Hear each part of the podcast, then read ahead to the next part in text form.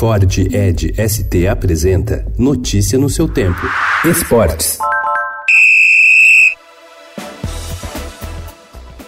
Brasil e Argentina se enfrentaram na noite de ontem na primeira semifinal da Copa América e com boa atuação da seleção brasileira deu Brasil.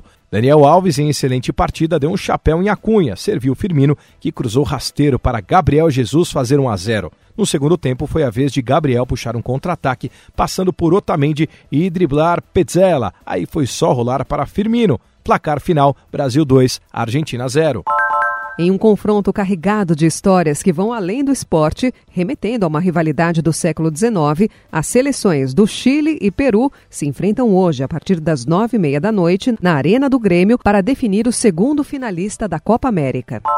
O Ministério Público do Rio de Janeiro apura possível direcionamento no edital que definiu a Rio Motorsports Holding SA como responsável pela construção do novo autódromo do Rio. A empresa foi a única a apresentar proposta e acabou sendo aprovada no mesmo dia da concorrência, realizada em 20 de maio pela Prefeitura. Ontem, o Procurador-Geral de Justiça do Rio de Janeiro, Eduardo Gussen, confirmou ao Estado que o caso está sendo examinado pela Promotoria Estadual.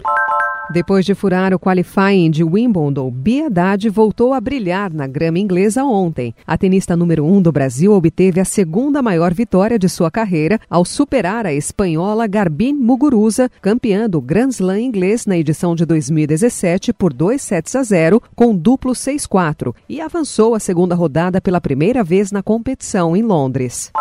Ainda no tênis, sem dificuldades, Rafael Nadal e Roger Federer avançaram em suas respectivas partidas de estreia na chave de simples em Wimbledon.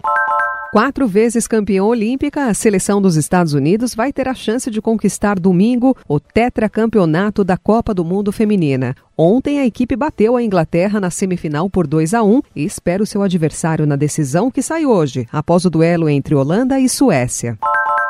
Vocês estão dando exemplo de de amor ao Corinthians.